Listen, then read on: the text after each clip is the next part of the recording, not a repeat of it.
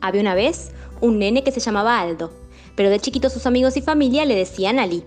Ali nació en Bolivia, en la ciudad de La Paz. Cuando tenía 10 años, sus papás tuvieron un accidente y sus familiares decidieron que era mejor que Ali se fuera a vivir a Argentina, con su abuelo. Allí tendría más oportunidades de lograr una educación adecuada y un futuro mejor. Fue así que Ali llegó a Buenos Aires y se instaló con su abubeto en el barrio de Flores. Su abuelo trabajaba todo el día por la zona de Once, por lo que Ali pasaba mucho tiempo solo deambulando por la ciudad.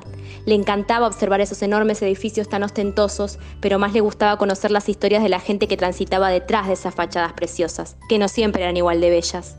Fue creciendo entre esas historias de vida y también adquiriendo algunos hábitos no tan buenos, inducidos por las malas juntas, decía su abubeto que sabía que se portaba mal algunas veces por la situación de precariedad en la que se encontraban. Al principio lo justificaba.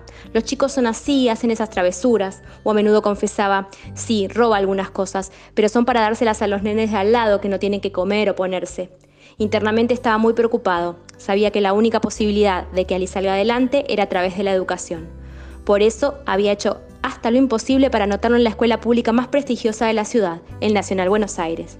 Ali no estaba contento con ese colegio. La mayoría de sus compañeros eran crueles y lo trataban muy mal. Le decían cosas como, uy, mira ahí viene el bolita. Che, Ali, ¿tus papás son verduleros?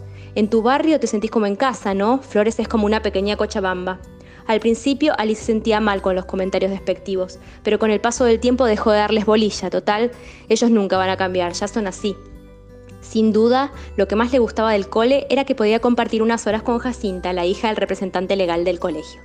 Haas era lo más, inteligente, hermosa, siempre se involucraba en causas justas y desde que Ali había entrado al colegio se habían hecho muy amigos. Ali sentía que Haas lo entendía, que era como él. El problema era que los papás de Haas no dejaban que los chicos tuvieran contacto fuera del colegio. Ese chico no es buena influencia para vos, Jacinta. Todo el mundo sabe que esa comunidad boliviana viene al país solo para robarle el trabajo a los argentinos. La vida de Haas estaba programada. Cuando terminara el cole, iba a ir a estudiar afuera para convertirse en abogada como su papá. Lejos de esos planes, Haas quería ser ingeniera mecánica.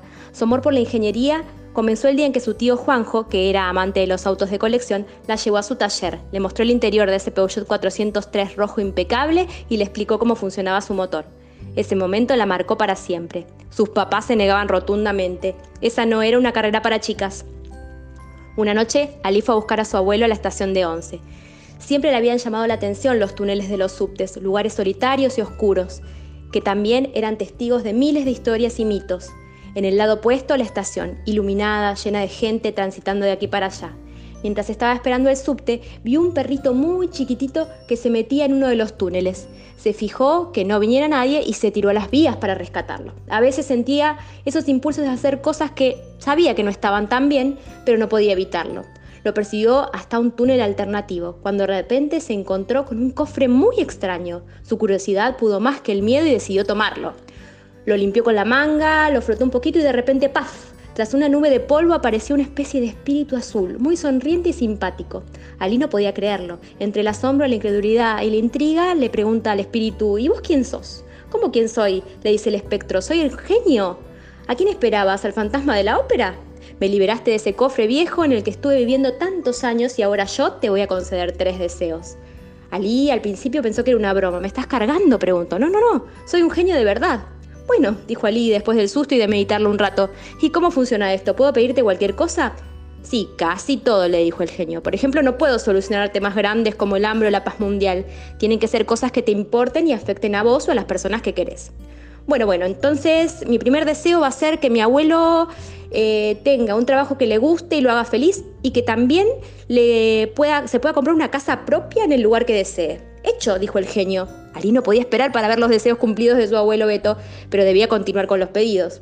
¿Tu segundo deseo cuál será? Mi segundo deseo es que los papás de mi amiga Haas puedan ver lo maravillosa que es ella, así, tal cual es, y la dejen decidir sobre su futuro y sobre sus amistades. Ok, dijo el genio, concedido. Supongo que ahora vas a utilizar tu último deseo para vos, ¿verdad? Uf, a mí me gustarían tantas cosas, dijo Ali, que no sé por dónde empezar. Primero me gustaría que la gente no me juzgue por mi apariencia, mis orígenes o mi forma de hablar que se preocupen por conocerme. Ay, te entiendo tanto, dijo el genio. Las personas solo me ven como la posibilidad de que cambie sus vidas y nunca se preguntan qué es lo que me gustaría a mí. Ah, ¿y qué te gustaría vos, genio? le preguntó Ali. ¿De verdad te interesa? Pero claro.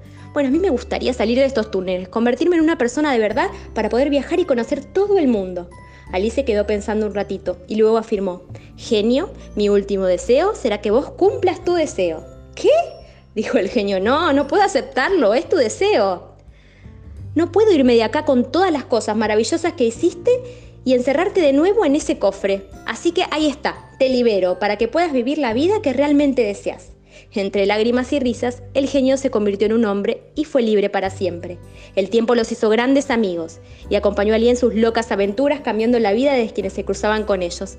Poco a poco, a través de sus acciones, Ali consiguió que la gente dejara de lado sus prejuicios y admirara su corazón, obteniendo finalmente su deseo anhelado.